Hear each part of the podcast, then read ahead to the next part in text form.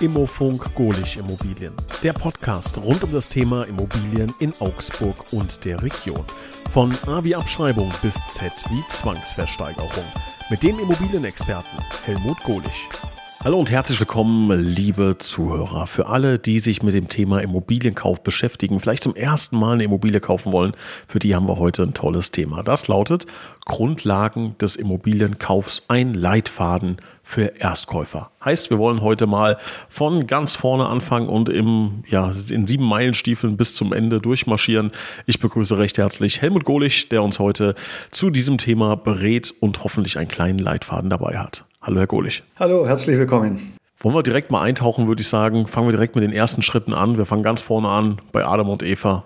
Was muss ich tun als allererstes, die ersten Meter, die ich gehen muss beim Immobilienkauf? Ja, ich freue mich auf das Thema. Das ist so eins meiner, also meine Mission ist ja, so viele Menschen wie möglich in Eigentum zu bringen. Und deswegen habe ich mich jetzt besonders auf das Thema gefreut. Ja, ich denke, die ersten Schritte, die fangen bei einem selber an. Da muss man einfach mal überlegen, äh, warum will ich eine Immobilie kaufen? Will ich die selber nutzen? Will ich die zur Kapitalanlage? Was sind meine, meine Motive? Und ja, wenn ich dann weiß, in welche Richtung es gehen soll, dann denke ich, dass der Beginn, wie bei ja, letztendlich jeder Aktivität, die man startet, mal mit dem Sammeln von Informationen beginnt. Zahlen, Daten, Fakten und da gibt es ja zum Glück heute viele Möglichkeiten, also angefangen von Podcasts wie diesen. Äh, es gibt mittlerweile Coachings auf dem Markt, es gibt Bücher, Lektüre. Also das denke ich, das wären mal so die ersten Schritte. Und dann geht es ja darum, die richtige Immobilie zu finden. Ich habe irgendwie Vorstellungen, Wünsche, Bedürfnisse und suche dann dementsprechend Immobilie. Wie mache ich das denn? Wie finde ich diese richtige Immobilie? Gut, da kommt es jetzt darauf an, will man die Immobilie für sich selber nutzen? Ich denke, da ergibt sich die Entscheidung einfach aufgrund von, von dem Umfeld, wo sollen die Kinder zur Schule gehen, wenn welche da sind, wo ist der Arbeitsplatz, wo sind diese Themen. Das sind also mehr persönliche Entscheidungen. Und hingegen, wenn wir jetzt von einer Immobilie als, als Kapitalanlage sprechen, da denke ich, ist wichtig, dass man eine gute Marktanalyse macht, dass man sagt, okay, wo, wo kann ich gut investieren, damit ich immer einen Mieter habe. Und es soll ja jetzt heute die Beratung für den Erstkäufer sein. Da würde ich mal anfangen mit der Recherche und sagen, okay, von meinem Standort, wo ich gerade bin, vielleicht so in ein, zwei Fahrtstunden Umkreis, würde ich mal einfach die größeren Städte anschauen und würde da mal die, die Recherche beginnen mit, wie sind die Mietpreise, wie wie ist die Struktur dort, wie ist die Arbeitslosenquote, was gibt es für Arbeitgeber und letztendlich, wie sind da auch die Kaufpreise. Und wie suche ich dann? Also ich mache ja nicht das Fenster aus und rufe raus, ich suche XYZ, sondern äh, was sind da so die, die Wege, die ich oder die Seiten, die ich mir anschaue? Ja gut, ganz konkret würde ich mal in den gängigen Immobilienportalen anfangen und da am besten ein Profil anlegen mit entsprechenden Suchkriterien. Das heißt, man bekommt dann auch immer ein, eine entsprechende Nachricht, wenn ein neues Angebot eingestellt ist. Und würde ich sagen, haben wir da einen Haken dran. Gehen wir mal zum Thema Finanzen, finanzielle Überlegungen. Ähm, wie sieht das aus vor dem ersten Kauf? Welche finanziellen Überlegungen sollte ich da äh, ja, in Angriff nehmen? Genau, da ist die Entscheidung, wie viel Immobilie kann ich mir leisten. Also wenn wir jetzt mal von dem Kapitalanleger ausgehen, dann könnte man sagen, okay, ich, hab, ich stelle mir vor, eine Sparrate von, von 200 Euro beispielsweise und da kann man sich von dem äh, Fachmann einfach mal eine Berechnung machen lassen, das Ganze dann vom Steuerberater noch prüfen lassen, dass man sagt, okay, da bekomme ich entsprechende Kapitalanlage dafür. Bei dem Selbstbezieher, da würde man sagen, okay, ich mache, da ist ja dann der Vergleich quasi zu der Miete. Wie viel Miete bezahle ich? Wie viel bin ich bereit? Wie viel kann ich mehr bezahlen, als, als ich für die Miete bezahle, um Eigentum zu bilden? Und was da sehr hilfreich ist, das ist eine Haushaltsrechnung, dass man sagt, okay, was habe ich für Kosten? Äh, das wird dann übrigens ja auch die Bank verlangen und auch mit einem Aufstellen man sagt, okay, wie viel Geld habe ich, brauche ich zum Leben, wie viel bleibt übrig und wie viel kann ich investieren. Also das sind mal so die wesentlichen äh, Punkte in dem Finanzierungsbereich. Heißt, da geht es wirklich darum, was gebe ich aus für Kleidung, Essen, Kinobesuche etc. Wie, wie, kann man sich das genau vorstellen? Also wie, wie sieht sowas aus? Ganz genau. Also es ist so das Thema, man würde starten mit, was zahle ich aktuell Miete, was habe ich für Leasingraten, was zahle ich für Versicherungen und äh, wie viel brauche ich, brauche ich für Lebensmittel. Also jetzt äh, ist es ja nicht von Hand zu weisen, dass umso niedriger die Zahl ausfällt, desto besser ist es ja nachher für mich. Wie, wie wird das denn überprüft? Also wenn ich sage, ich lebe von 80 Euro im Monat, äh, wird das mir streitig gemacht? Äh, wird, das, wird darüber diskutiert? Wie kann man sich das vorstellen? Also die Banken, die haben da Richtwerte, Durchschnittswerte, mit denen die rechnen, wobei da jede Bank andere Werte hat und die, die rechnen mit diesen Durchschnittswerten. Also man muss da vorsichtig sein, dass man hier nicht zu seine Kosten zu hoch ansetzt, weil die Bank, die wird es dann im, im Zweifel nicht kürzen. Also wenn, wenn sie jetzt, wenn man jetzt angibt, man hat, was weiß ich, 1000 Euro Lebenshaltungskosten, dann sagt die Bank nicht aus, sie brauchen nur 800, weil das unser Durchschnittswert ist, dann nehmen die die 1000 Euro. Äh, da ist es dann, also man soll es ehrlich angeben, aber in dem Fall ist es dann tatsächlich besser, es etwas niedriger anzugeben, weil wenn es zu niedrig ist, dann ist die Bank schon zu frei und erhöht ist. Also man muss sich vorstellen, die Bank will immer nur die Sicherheit haben, damit dass das Darlehen zurückbezahlt werden kann. Also die Sicherheit der Bank steht da im Vordergrund und damit die Raten auch bezahlt werden können. Aber man sollte da jetzt schon ehrlich sein. Ich meinte damit, man soll jetzt nicht sagen, ja, dass man, wenn man jede Position pauschal aufrundet, dann kann es halt sein, es fehlen einem dann 100 oder 200 Euro am Ende in der, in der Haushaltsrechnung. Und das können dann die entscheidenden sein, um die Wunschimmobilie zu kaufen. Wie kann man denn seine Kreditwürdigkeit ähm, überprüfen? Da gibt es ja diese Schufa, Schufa-Werte, Schufa-Score. Äh, wie kann ich das überprüfen? Und noch wichtiger, wie kann ich das verbessern? Genau, also vielleicht noch zu dem Punkt vorher, was vielleicht ein Hinweis an der Stelle, erst zur Bank und dann zur Besichtigung. Ganz wichtiger Rat, viele fangen an, die gehen zu Besichtigungen, gehen dann zur Bank und dann kommt oft eine Enttäuschung, weil sie sich das nicht leisten können. Dann ist dann irgendwo der Frust da und dann sagt man, okay, dann hört man vielleicht auf und äh, hat dann keine Lust weiterzumachen. Also erst die Haushaltsrechnung, die Unterlagen sammeln, dann zur Bank gehen und dann mit dem hochgerechneten Budget dann auf die Suche gehen. Äh, das ist noch ein Hinweis zu der Frage vorher. Ansonsten mit dem Schufa ist es so, also ich würde da schon empfehlen, dass man so eine Schufa-Selbstauskunft einholt. Da kann man sehen, wo sein Score ist. Äh, ab 95 Prozent ist ein guter Score.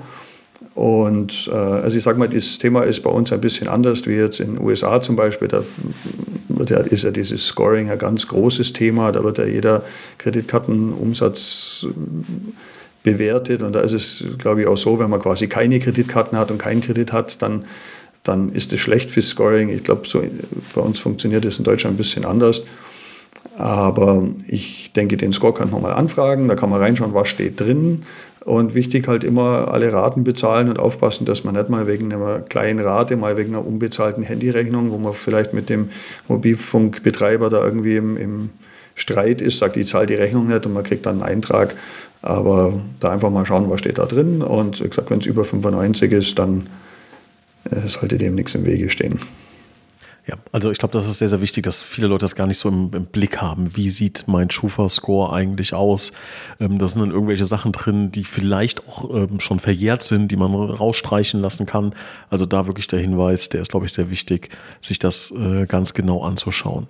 Ähm, reden wir über das Thema Eigenkapital. Also ich habe jetzt, äh, ich war bei der Bank, um nochmal den Ablauf äh, hier zu äh, ja, nachzuvollziehen. Ich war bei der Bank, ich weiß jetzt, äh, was ich da ähm, anfragen muss, ich weiß, äh, wie ich meine Immobilie finde. Ähm, jetzt sagt die Bank aber, ich brauche Eigenkapital. Kommen wir mal darauf. Welche Rolle spielt denn Eigenkapital beim Immobilienkauf? Die Immobilienfinanzierung, die besteht eben zum Teil aus Eigenkapital und zum Teil aus Fremdfinanzierung. Da muss man jetzt wieder unterscheiden. Bei der selbstgenutzten Immobilie, da ist jetzt bei dem aktuellen Zinsumfeld, das heißt, wir haben jetzt einen Zinssatz, der liegt irgendwo um die 4% für ein zehnjähriges äh, Darlehen. Da ist es dann schon empfehlenswert, dass man so viel Eigenkapital wie möglich einsetzt was man hat. Wir hatten ja da schon einen eigenen Podcast dazu, da kann jeder auch nochmal reinhören. Ich denke, 20 Prozent ist da ein gutes Maß. Und äh, bei, der, bei der Kapitalanlage da ist es aus steuerlichen Gründen besser, möglichst wenig Eigenkapital einzusetzen. Das heißt, da hängt es natürlich von dem Einkommen, von der Bonität ab. Da muss man einfach mit der Bank äh, sprechen, wie wenig man da einsetzen kann, damit die Finanzierung rund läuft. Ein Weg, den man da natürlich gehen kann, ist, dass man sagt, man, man dreht das so hin, dass man sagt, man hat die Wunschsparrate und dann kann man natürlich dann, ergibt sich dann über diese Rechnung dann ein Eigenkapital, das man damit mit einsetzen kann. Wir wollen ja diesen Leitfaden für hauptsächlich für Erstkäufer jetzt hier einmal durchgehen. Jetzt kann ich mir vorstellen, dass jemand, der noch keine Immobilie gekauft hat, in den letzten Monaten, letzten ein, zwei Jahren auch die Geschichten gehört hat von irgendwelchen Freunden, Bekannten, Verwandten, die komplett ohne Eigenkapital eine Immobilie gekauft haben. Ähm, ich glaube, davon können wir uns ja verabschieden aktuell. Ähm, können Sie uns da nochmal ganz kurz erzählen, warum man diese Freunde hat, die so eine Geschichte erzählen können und warum ich das jetzt nicht kann? Ja gut, die letzten Jahre, da war die, die, der Zins, den man zahlen musste an die Bank, niedriger wie der Mietzins, den man über die Vermietung bekommt. Das heißt, man, das hat sich von Anfang an gerechnet und man konnte quasi ohne, ohne Eigenkapital finanzieren, ohne dass man monatlich zuzahlen musste. Jetzt sind die Zinsen gestiegen, da funktioniert das Ganze nicht mehr. Ne? Wobei es gibt schon Banken, die immer noch 100% Finanzierungen machen. Wie gesagt, wenn jemand ein sehr extrem hohes Einkommen hat und eine gute Bonität hat, dann kann es auch noch Sinn machen. Beim Erstkäufer, wie gesagt, ich würde mich eher an dem orientieren, was habe ich für eine monatliche Sparrate und dann ergibt sich quasi rechnerisch das, was ich an Eigenkapital brauche. Gibt es da so ein Pi mal Daumen, so eine Bierdeckelrechnung? Was kann ich sagen, wie viel Prozent Eigenkapital ungefähr? Ich habe jetzt äh, beispielsweise hier in, in der Region Kapitalanlage Immobilien, die haben 4% äh, Mietrendite. Das heißt, wenn man da mit, mit 10% Eigenkapital arbeitet, dann kommt man in den Bereich raus, wo man sagt, man hat dann diese, diese monatliche Zahlung 150 bis 200 Euro, die man zuzahlen muss. Okay, also bei 4% Mietrendite, ungefähr 10% Eigenkapital ist natürlich wichtig, dass das äh, von Person zu Person unterschiedlich ist. Wir haben gerade eben schon über das Scoring gesprochen und ähm, da kommt es natürlich auch ein bisschen aufs Einkommen an, etc. PP. Ähm, wenn ich mich jetzt ähm, beraten lassen möchte, wenn ich jemanden brauche, der mir da äh, mit Rat und Tat ein bisschen zur Seite steht, wen wähle ich da? Ist da ein Makler, eine Maklerin die richtige Person? Gibt es irgendwie Berater? Was würden Sie empfehlen, was sollte ich tun? Also ich würde mich erstmal mit mir Gedanken machen, wen kenne ich, der schon in Immobilien erfolgreich investiert hat und würde den einfach mal ansprechen. Das kann jemand aus der Familie sein, Onkel, Nachbarn, irgendjemand, wo man weiß, der hat Immobilien und den einfach offen ansprechen. Also Leute, die in Immobilien investieren, die da gute Erfahrungen gemacht haben, die sind da gerne bereit, da Auskunft zu geben und ich sage mal so ein bisschen als Mentor zu fungieren. Und äh, das ist sicher ein, ein, guter Weg an der Stelle. Klar, der Makler ist, äh, den kann man natürlich auffragen, wobei da muss man jetzt natürlich schauen, was, in welcher Funktion fragt man den. Ne? Also wenn der jetzt ein Angebot hat, das er vermarktet, dann hat er ja den Auftrag, das Objekt zu vermarkten. Äh, ich würde mir dann einfach jemand mal, einfach mal jemand suchen, der mich eher, wo man eher in die Beratung geht. Das kann natürlich ein Makler sein, aber vielleicht irgendwo dann aus dem, aus dem befreundeten Bereich oder über Empfehlung, dass man sagt, da spricht man jemand. Also ich habe öfters Leute, die zu mir kommen, die dann nicht unbedingt bei mir Immobilie kaufen, aber die einfach sagen, du, wir wollen da was kaufen, willst du da mal drauf schauen, kannst du mir da was helfen? Und ich bin da immer, stehe da immer gern mit Rat und Tat zur, zur Seite. Heißt, wenn jetzt hier jemand zuhört und man eine Frage hat, darf er schon anrufen, ja. Auf jeden Fall. Also wie gesagt, also auch wenn ich vielleicht nicht die passende Immobilie habe, steht jetzt gar nicht so im Vordergrund, sondern einfach mal so, äh, mal so ein allgemeines Gespräch. Man sagt, wo, wo, kann die Reise hingehen? Und wenn derjenige sich dann entschlossen hat, und der kommt dann natürlich irgendwann einmal später zu mir, da freue ich mich natürlich auch. Aber auch wenn er beim Kollegen fündig wird, es gibt ja so viele Aspekte, äh, und das ist mir auch nochmal wichtig zu sagen an der Stelle, es ist ja so ein bisschen so die Stimmung im Markt, ja, die, die, die Zinsen sind jetzt hochgegangen, es macht jetzt momentan keinen Sinn mehr. Also genau das Gegenteil ist eigentlich der Fall. Wir hatten die, die letzten Jahre war ja eher die Ausnahmesituation. Wir haben jetzt Zinsen, äh, man hat gemerkt, die Kaufpreise sind jetzt etwas, die haben jetzt etwas nachgegeben, die Mieten, die steigen exorbitant hoch. Ich habe heute aktuell einen Beitrag, äh, den Quartalsbericht von Immobilien Scout gehört der ist präsentiert worden und wir haben äh, Mietsteigerungen deutschlandweit wirklich im, im, in der Spitze jetzt waren das 60 Prozent in ein paar Jahren, also jetzt quasi seit in, drei oder vier Jahren, was es war. Und das heißt, wenn jemand eine Immobilie zur Kapitalanlage hat, zur Vermietung, das, auch wenn es jetzt vielleicht in den ersten Monaten, man sagt, man muss ein bisschen mehr drauf zahlen in den nächsten zwei, drei Jahren, das ist immer nur Anfangsrendite, wird sich das ausgleichen und jeder, der Immobilie hat zur Vermietung, wird dann nur profitieren können. Und da findet das jetzt statt, das äh, wir auch schon öfters besprochen haben, dass jetzt einfach die Kaufpreise etwas nachgeben, die Mieten steigen an. Man hat jetzt aber auch festgestellt, dass die Kaufpreise jetzt nochmal, das hat sich scheinbar jetzt irgendwo ausgeglichen, das ist jetzt mehr eine Seitwärtsbewegung. Das hatte ich ja auch schon mal prognostiziert. Und da sind wir jetzt, weil einfach die Nachfrage so groß ist. Und es war die Tage in den Medien, da war in, in Berlin so eine Neubauwohnanlage in den Start gegangen. Äh, das waren, glaube ich, knapp 200 Wohnungen und die hatten in ein paar Stunden 40.000 Anfragen. Das muss man sich mal einfach auf der Zunge zergehen lassen da weiß man, okay, die, die könnten theoretisch jede Miete verlangen. Und es ist auch so, dass gerade ich meine, es ist ja viel gemacht worden mit den Regulierungen der Mieten. Deswegen sind die Bestandsmieten nicht so stark gestiegen. Aber wenn man heute einen Neubau kauft und man sagt, der ist energetisch top, wo man vielleicht nur KfW-Förderung bekommt und, und hat dann einfach diese hohe Miete zum Start, dann wenn man da einen vernünftigen Bauträger hat, der nicht erst seit äh, zwei, drei Jahren aktiv ist, sondern wirklich schon mehrere Projekte gemacht hat, dann kann man da eigentlich nichts verkehrt machen. Äh, Nochmal zum Verständnis, ähm, weil das, glaube ich, ein wichtiger Aspekt ist. Selbst wenn ich jetzt, ich habe eine Rate von, ich sag mal, 1500 Euro und habe Mieteinnahme von 1300 zu Beginn. Dieser Gedanke, der ist, glaube ich, nochmal sehr wichtig. Der muss ja nicht über die komplette Finanzierungsdauer, werde ich ja nicht 200 Euro Verlust haben, sondern die Miete wird ja angepasst und äh, steigt jährlich normalerweise. Und dadurch, äh, dadurch, dass die Rate gleich bleibt, äh, komme ich dann irgendwann sogar in den profitablen Bereich wahrscheinlich. Ist das so richtig zusammengefasst? Ganz genau. Also das ist immer eine Anfangsbetrachtung. Man hat natürlich die, die Abschreibung. Also es ist eine komplexere Rechnung. Man sagt, man hat die Mieteinnahme, rechnet die Abschreibung dagegen, den Zins dagegen. Aber ganz genau, man rechnet mit einer, mit einer Mietsteigerung.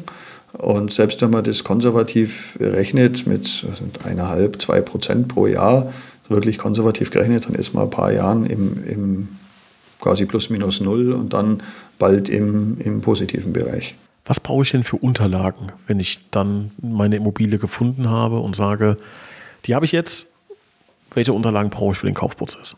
Also bei der Bank braucht man die, wenn man halt angestellt ist, die letzten Gehaltsabrechnungen und Eigenkapitalnachweise, vielleicht auch Nachweise über andere, also über Eigenkapital, Bausparguthaben, Versicherungen, die wollen die Dinge alle wissen.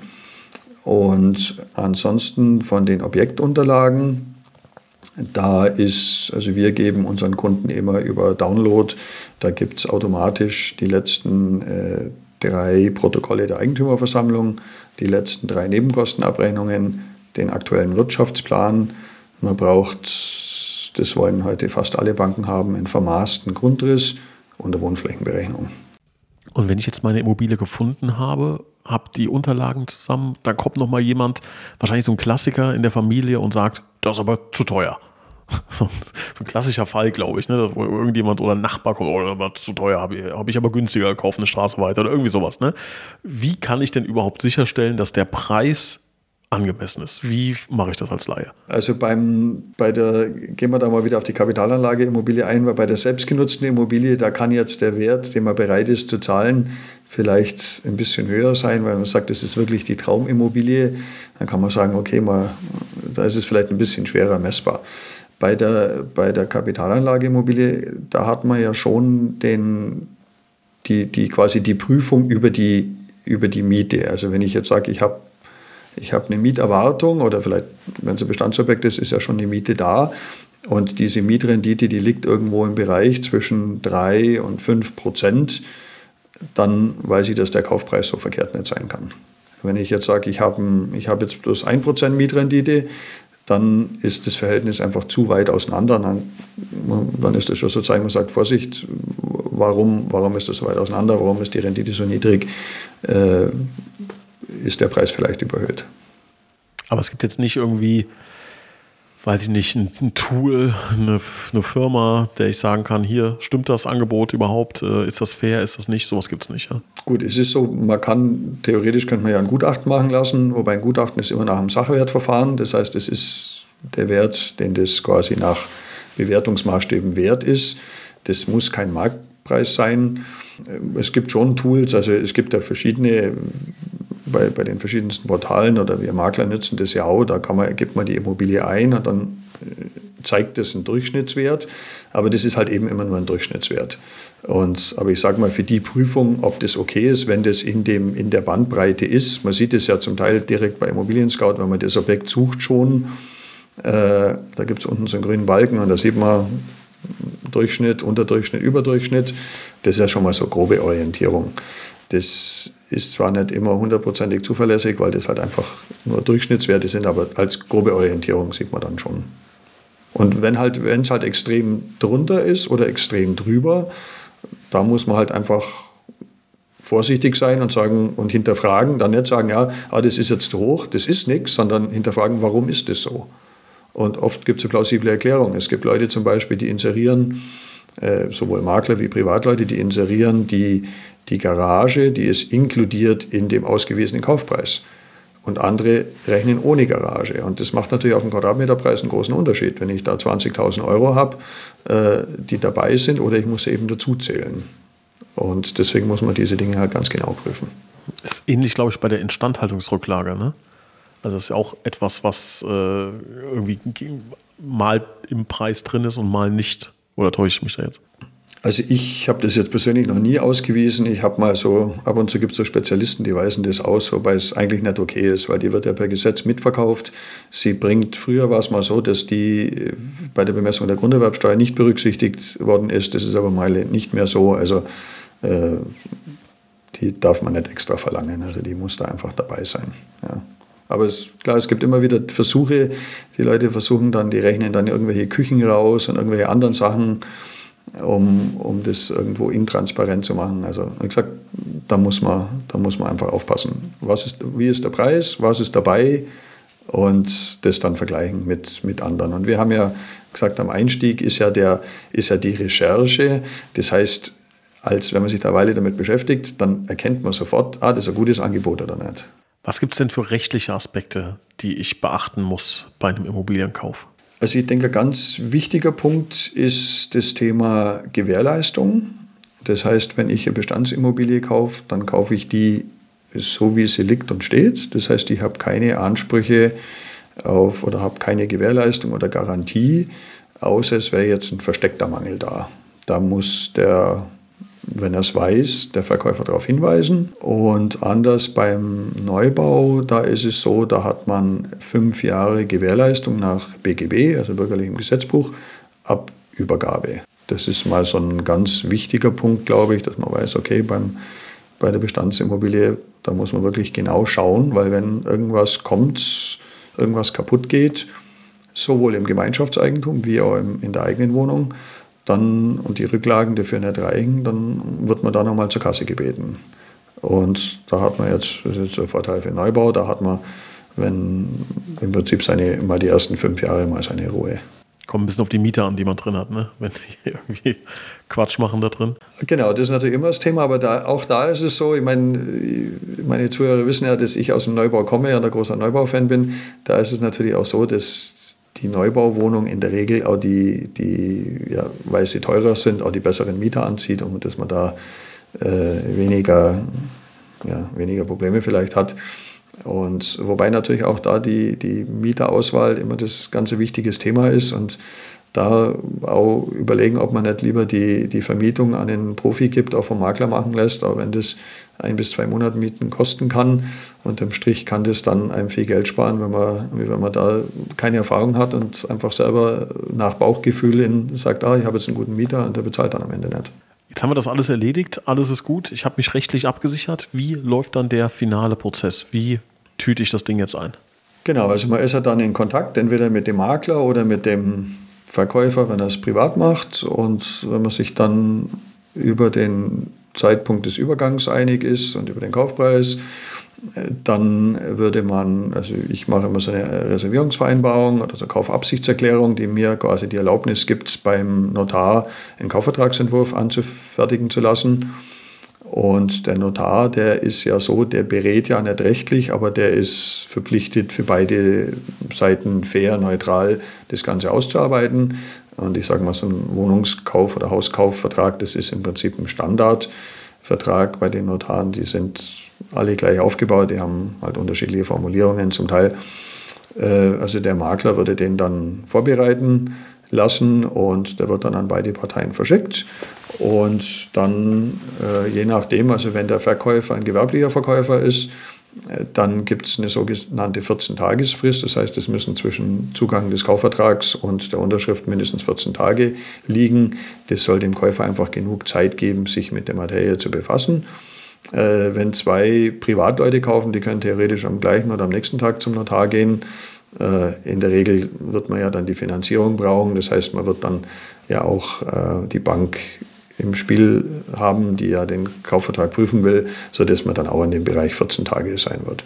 Was sich halt empfiehlt, ist, dass man den Notartermin vereinbart und den, den, also den Kreditvertrag unterschreibt und dann innerhalb von zwei Wochen den Notartermin macht. Weil dann könnte man, falls der Notartermin aus irgendwelchen Gründen nicht stattfindet, von dem Kreditvertrag zurücktreten. Es könnte ja sein, der Verkäufer kriegt ein besseres Angebot und sagt, oh, mir hat jemand 10.000 Euro mehr geboten, ich verkaufe es dir nicht. Und wenn man dann den Kreditvertrag schon vorher unterschrieben hat, man würde nicht mal rauskommen, das wäre halt blöd. Das wäre sehr blöd. Guter Hinweis, ja. Haben wir in dem ganzen äh, Leitfaden irgendeinen wichtigen Punkt vergessen? Dann ist jetzt der richtige Zeitpunkt. Also vergessen haben wir nichts. Ich möchte eigentlich bloß nochmal betonen, dass der richtige Zeitpunkt jetzt ist immer jetzt, weil es ist, wir haben, äh, ich beobachte immer wieder Menschen, die warten und das Warten, das führt einen nie zum Ziel. Also es gibt Leute, die haben gewartet, bis die Preise wieder fallen. Äh, es gibt Leute, die warten jetzt momentan, dass die Zinsen wieder fallen. Und alle warten immer auf alles und man kommt nicht voran. Also da liegt einfach, da ist die Stärke im Tun. Und der erste Schritt wäre, wie gesagt, überlegen, warum will ich es machen? Will ich es für die Altersvorsorge oder will ich selber später mal mietfrei wohnen? Und dann Kontakt aufnehmen, sich beraten lassen und loslegen, wie wir es beschrieben haben. Das ist ein wunderbarer, runder Abschluss. Herr Gohlich, ich bedanke mich recht herzlich für diesen äh, spannenden kleinen Leitfaden für Erstkäufer. Kündige kurz an, dass wir in die ähm, ja, ein bisschen verlängerte Weihnachtspause gehen und ja, bedanke mich recht herzlich und sende ganz liebe Grüße nach Augsburg. Herzlichen Dank fürs Zuhören. Auf Wiedersehen.